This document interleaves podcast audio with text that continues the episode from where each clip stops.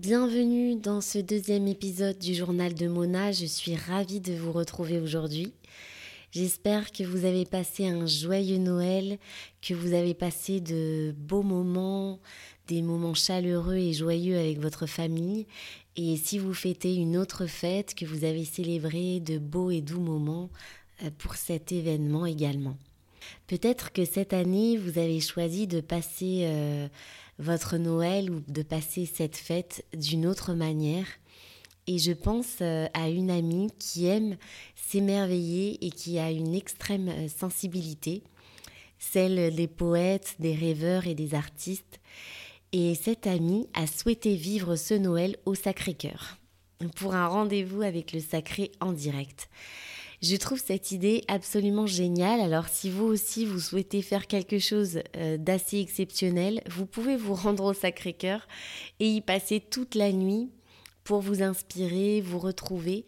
Vous y trouverez, c'est sûr, l'élan de créer, vous y trouverez de l'inspiration, vous pourrez admirer la beauté, le sublime, le mystère dans ce lieu divin et quel endroit magique pour un rendez-vous avec soi-même. Je vous donnerai toutes les infos euh, plus en détail dans la description de cet épisode si vous voulez euh, passer une nuit au Sacré-Cœur. J'ai décidé d'ailleurs moi-même de faire cette expérience et je vous la partagerai dans les nouvelles de Mona. Ce sont euh, de petites nouvelles que vous pouvez trouver sur mon site internet. vous trouverez le lien sur ma page Instagram. Ce sont de petites histoires et dans ces histoires, j'aime souvent m'émerveiller et euh, voilà, euh, j'ai à cœur de vous les partager. Donc vous pourrez les, les trouver sur mon site internet. Alors, comment s'est passée votre, votre semaine? J'espère que vous avez pu mettre en place les pages du matin. Et pour les personnes qui n'auraient pas écouté le premier épisode, ce sont des pages d'écriture intuitive où chaque matin vous écrivez trois pages pour déposer tout ce qui vous vient sans souci de, bien écrire. Vous pouvez aussi mettre euh, votre chronomètre et écrire pendant 11 minutes si vous préférez, et cela euh, sans lever votre stylo. Et euh, dans son livre euh, Libérez votre créativité, Julia Cameron euh, vous conseille, donc pour libérer l'artiste et trouver ou retrouver de l'inspiration, elle conseille voilà cet, cet outil qui s'appelle donc les pages du matin. Et pour les personnes qui auraient pu mettre cette routine en place, je voulais vous demander ce que cela vous a apporté, euh, avez-vous remarqué peut-être des changements en lien avec votre créativité ou euh, avez-vous remarqué euh, peut-être une disponibilité à vous-même, une disponibilité à recevoir de l'inspiration? De mon côté, j'ai profité de ce lancement euh, du podcast du, journal de Mona pour me remettre aux pages du matin et je suis très joyeuse de ce petit rendez-vous matinal. Il m'apporte beaucoup de joie et je me demande toujours ce qui va, émerger de ces pages d'écriture, ce qui va ressortir, ce que je vais y déposer et à chaque fois, je trouve euh, une petite pépite alors soit de l'inspiration, soit plus de clarté sur quelque chose qui me, qui me tracassait ou qui prenait beaucoup de place. Euh, soit ça peut ressembler aussi à un petit compte-rendu euh, des progrès que je fais ou des changements qui s'opèrent dans ma vie, euh, dans mon cheminement. Et j'aime aussi déposer euh, aussi ce qui vibre dans mon cœur et, cela est précieux car euh, souvent je peux y voir plus clair. J'apprends aussi à me connaître et à savoir ce qui est là euh, tout à l'intérieur de moi et à exprimer ce qui est là dans, tous les domaines de ma vie. Et je vois ce qui me tient à cœur. Je peux trouver aussi... je trouve aussi que c'est un merveilleux outil de reliance et d'écoute avec d'écoute à soi enfin d'écoute avec soi-même. Enfin c'est pas c'est pas très très français, mais je sais pas comment le dire. C'est euh, un outil euh, de reliance avec soi parce que je trouve qu'on est plus à l'écoute, voilà, de nous-mêmes. Euh, c'est mieux peut-être que c'est plus clair comme ça. Et souvent on dit que tout est à l'intérieur de nous. toutes les clés et c'est parfois un peu agaçant d'entendre cela parce que oui tout est à l'intérieur mais quand on quand on n'y voit rien et quand ce n'est pas clair eh bien, on a beau euh, entendre cette phrase, euh, c'est pas plus clair et c'est pas plus euh, et c'est pas plus limpide pour, pour nous. Et, et, je trouve que cet outil, c'est vraiment obtenir vraiment de la clarté justement par rapport à tout ce qui pourrait se trouver à l'intérieur de nous. Et, et, et, et, justement accéder à cet intérieur, à ce mystère à l'intérieur de nous euh, voilà, c'est pour finir peut-être un, merveilleux moyen de communication avec soi-même. Et euh, on peut souvent chercher des thérapies. Euh, voilà, alors bien sûr, il y a d'autres thérapies. Là, je, parle juste voilà, d'avoir de, la clarté, donc c'est pas vraiment une thérapie, mais en tout cas, c'est très efficace, je trouve. et, ça peut nous apporter de la légèreté, de l'inspiration et beaucoup de liberté. Alors, aujourd'hui, je voudrais vous montrer, euh, enfin vous partager plutôt, les raisons pour lesquelles parfois euh, nous sommes bloqués dans notre créativité. Et euh, j'imagine bien sûr qu'il y a de nombreuses raisons à cela, et je ne les connais pas toutes, bien sûr. Et c'est en toute humilité par rapport à ma petite expérience de vie à moi, qui n'est que mon expérience, que je souhaite que je souhaitais vous partager euh, mon inspiration quant à ce qui nous limite parfois. Et pour cela, je vous invite à replonger en enfance et euh, j'aimerais, euh, pour illustrer un petit peu ce que je voulais vous partager, vous raconter une petite anecdote. Lorsque j'étais petite, j'écrivais sans cesse des histoires des rédactions, des lettres à ma grand-mère, des pages et des pages dans mon journal intime. J'inventais aussi avec mes frères et sœurs et mes cousins cousines des spectacles.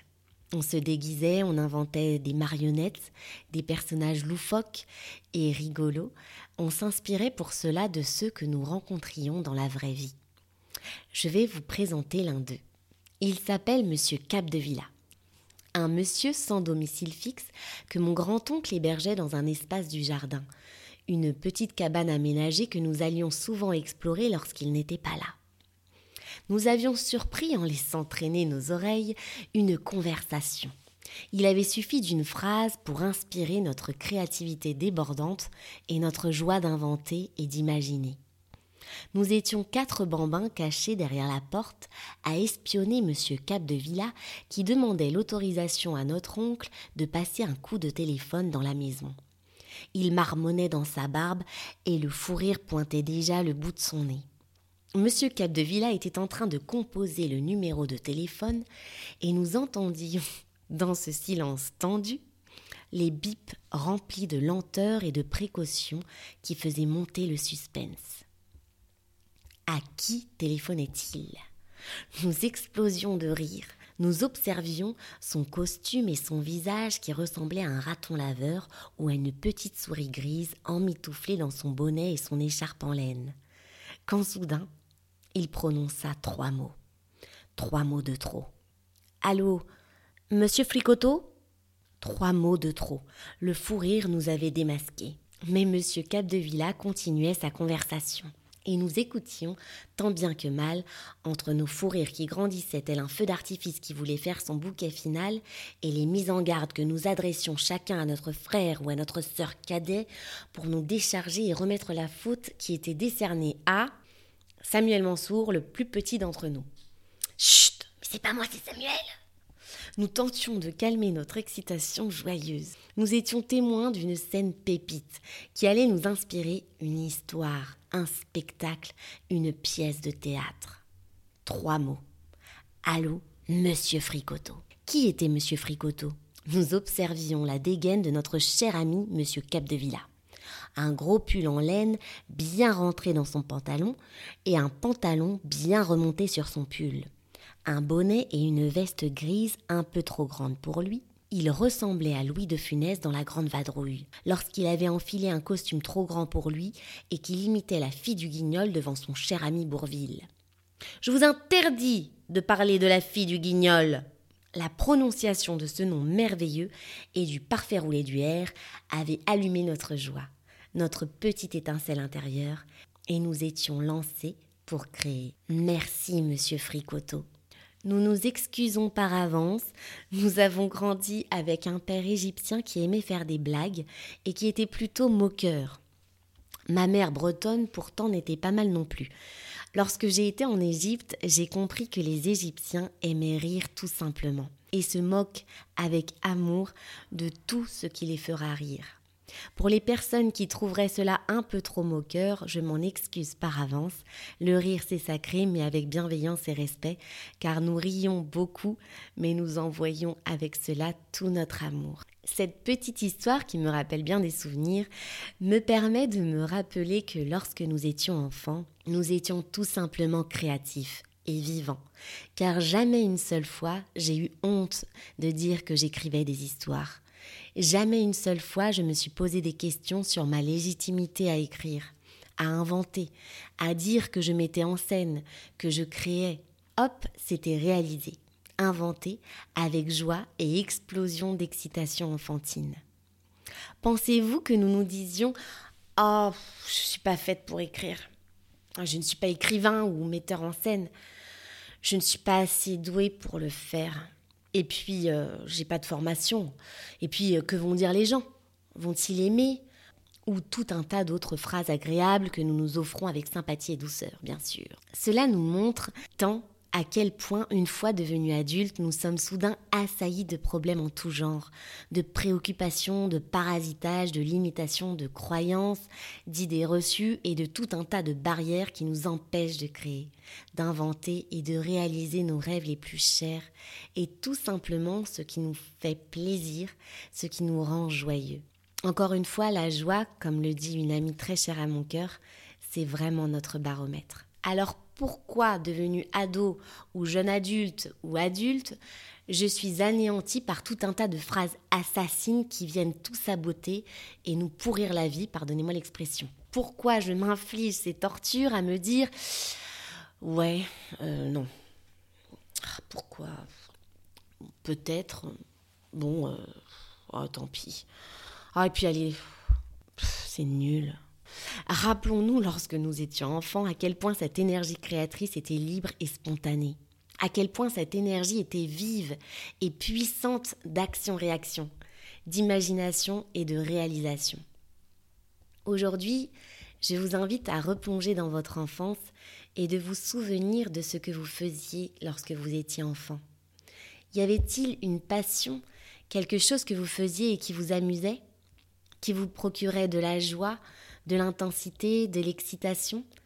Si vous avez du mal à vous en rappeler, demandez peut-être à vos parents, vos oncles, vos tantes, vos frères et sœurs ou des personnes que vous côtoyez lorsque vous étiez enfant. Demandez-leur s'ils se souviennent de ce que vous faisiez enfant, de ce qui vous mettait en joie, de ce qui émanait de vous, ce qui pétillait et qui transpirait à travers vous.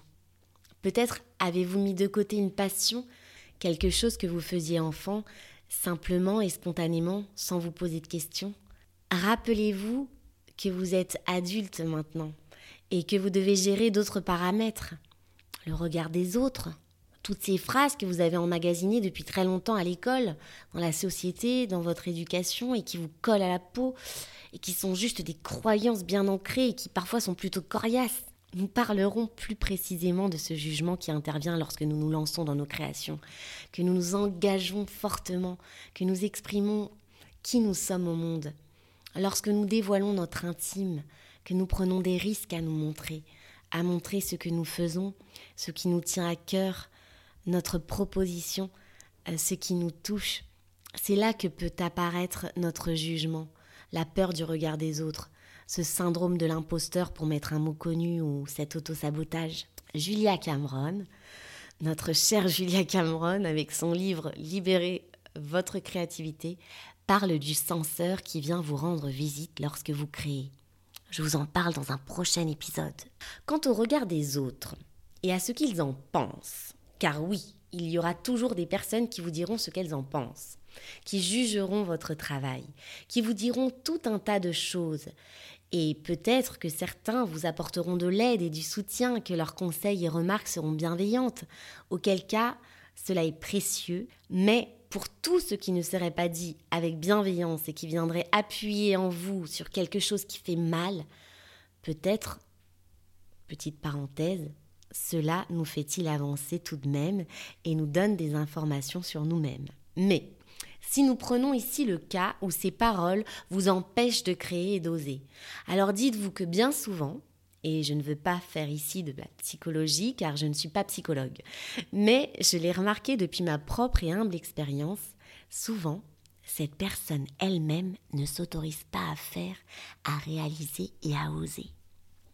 Mais ce qui est important de garder en tête, c'est que créer ne veut pas dire être parfait, devoir être un génie, prétendre être un grand maître. Non, ce n'est pas parce que l'on crée, ce n'est pas parce que l'on a envie d'exprimer notre créativité que nous disons de nous que nous sommes des personnes talentueuses ou des supradoués, que nous devons faire quelque chose de parfait. Et d'ailleurs, vous pouvez vous répéter cette phrase Je fais ça et je t'emmerde. Euh, non, non, euh, ça c'est la phrase de mon professeur de clown, euh, qui est assez efficace d'ailleurs. Merci Hervé. Vous pouvez l'utiliser. Vous pouvez, vous pouvez l'utiliser car je, je, je vous l'avoue, je l'utilise moi aussi et elle marche vraiment euh, très bien. Parfois, il ne faut pas grand-chose. Mais vous pouvez aussi dire, alors oui, je sais, c'est plus chiant versus monde des bisounours, mais que voulez-vous, on ne se change pas. Donc vous pouvez dire, voilà ce que je crée, voilà ce que je fais, voilà mon travail, là où j'en suis, ce que j'explore et ce que je traverse en ce moment, et je vous le partage simplement comme c'est, car je suis une personne en chemin. Je suis une, euh, créatrice en chemin, je suis un créateur en chemin, je suis un artiste en chemin. Enfin voilà, je suis tout simplement euh, une personne en chemin. Et il y a des personnes euh, qui ne seront pas intéressées par ce que vous faites, par vos créations, tout simplement parce que cela ne vibre pas avec elles, parce qu'il en faut euh, pour tous les goûts. Et d'ailleurs, euh, nous apprenons à nos enfants à ne, à ne pas dire c'est pas bon ou c'est dégueu ou c'est dégoûtant. Petit clin d'œil à Maxime et Louise. Mais on leur apprend à dire je n'aime pas. Euh, et, tout de suite, ça fait pas, ça fait pas de peine parce que voilà, si jamais j'ai fait euh, une bonne petite soupe euh, poireaux, pommes de terre et que je les entends me dire c'est dégueu, eh bien bon, bah ça va pas me plaire. Et je trouve que parfois, si je puis me permettre, si je puis me permettre, je trouve que les adultes devraient, enfin qu'on devrait, parce que je me mets aussi dedans, hein, on devrait s'inspirer de cela et l'appliquer parce que parfois on, va voir un spectacle où on, va, où on lit quelque chose. Et puis euh, bon bien sûr c'est toujours intéressant de donner notre avis. Euh, on ne peut pas juste dire je n'aime pas. Et puis enfin c'est toujours intéressant de débattre bien sûr. Mais euh, c'est vrai que parfois quand on reçoit les, commentaires ou les jugements bah, ça peut ça peut nous faire mal. Donc se rappeler en fait que ce sont des personnes qui, qui peuvent ne pas aimer et peut-être qui sont maladroits et qui vous ont dit quelque chose. Dans le cas où ça peut vous bloquer peut-être que ça, vous permettra d'être plus indulgent avec vous-même et d'être euh, voilà, d'être moins dur en fait avec vous-même et, d'essayer de vous rappeler euh, tout cela. Je trouve aussi que s'autoriser à créer et, euh, se libérer du regard des autres, c'est aussi, aussi se rappeler que nous sommes des êtres qui apprenons toute notre vie. Et c'est pour ça que je disais tout à l'heure que nous sommes en chemin, c'est c'est honorer aussi à la fois notre humanité, notre essence, euh, qui est ce principe même de création, et c'est honorer la vie, honorer le sacré, honorer ce qui nous traverse, en fait, ce qui nous habite. Et c'est aussi, euh, je trouve, rester humble, et encore une fois, c'est aussi euh, se, montrer en toute humilité, en toute vulnérabilité finalement. J'aime bien parler de cette humilité parce que parce que c'est vraiment se montrer euh, comme on est euh, au moment où, l'on est. Très philosophique. Je crois que nous apprenons en permanence et euh, de chaque personne que l'on croise, pour continuer la philosophie. Et nos créations peuvent inspirer finalement des personnes, elles peuvent aussi nous inspirer nous-mêmes, nous satisfaire nous-mêmes. Et lorsque l'on crée, il y a cette petite joie enfantine que l'on retrouve, celle que je vous partageais tout à l'heure avec Monsieur Fricoteau cette joie spontanée grâce à l'expression de notre créativité. Et cette joie, euh, elle émane de nous. Elle est même contagieuse. euh, quand si vous rentrez dans une pièce et que vous, je sais pas, vous êtes hyper épanoui parce que vous avez fait quelque chose que vous aimez, euh, forcément déjà vous allez rayonner, vous allez être beau, vous allez être belle parce que vous allez, vous allez être dans, dans votre, enfin vous allez être dans cette libération quoi de d'exprimer qui vous êtes. Et euh, ça rend beau. Alors euh, voilà. Je vous donne une technique pour être beau et belle. Euh, non mais c'est vrai quand on parfois je suis toujours étonnée parce que dans la rue il y a des fois je vois je vois je vois des filles Enfin, souvent, c'est des filles, parce que peut-être je regarde plus les filles, non, je plaisante, mais, ou, des, ou des hommes, mais en fait, parfois, je suis étonnée parce que je regarde des personnes et puis je me dis, oh là là, elle est rayonnante ou il est rayonnant. Et en fait, souvent, ben, ça, ça émane d'eux. Et c'est la chanson de. Euh, mince, c'est la chanson. Euh, ah ben, je sais plus la chanson. Euh, je vais pas la chanter parce que je suis trop timide. Mais euh, je vous la mettrai dans le commentaire le temps que je la retrouve. Mais en fait, c'est quelque chose qui émane, en fait, qui vibre. Et, euh, et, c'est cette joie aussi qui est contagieuse, comme le fou rire tout à l'heure, voilà, avec Monsieur Fricoteau. C'est cette joie qui, qui, émane de nous et, et que nous partageons et qui, finalement, est très bénéfique pour le monde. Donc, si on veut apporter aussi un petit peu de, de joie dans ce monde et, voilà, là je suis dans le pays des bisounours. Euh, si on veut, euh, enfin après en même temps, euh, voilà, on, participe au monde qu'on a envie de créer, donc c'est pas que du bisounours en fait, c'est que en fait voilà, c'est la phrase de Gandhi pour dire une belle et grande phrase devenez ce que vous voulez voir, devenez ce que vous voulez voir dans ce monde. Alors là, je sais plus parce que là, je suis partie. Hein. Je suis plus mes notes. Vous avez dû le remarquer.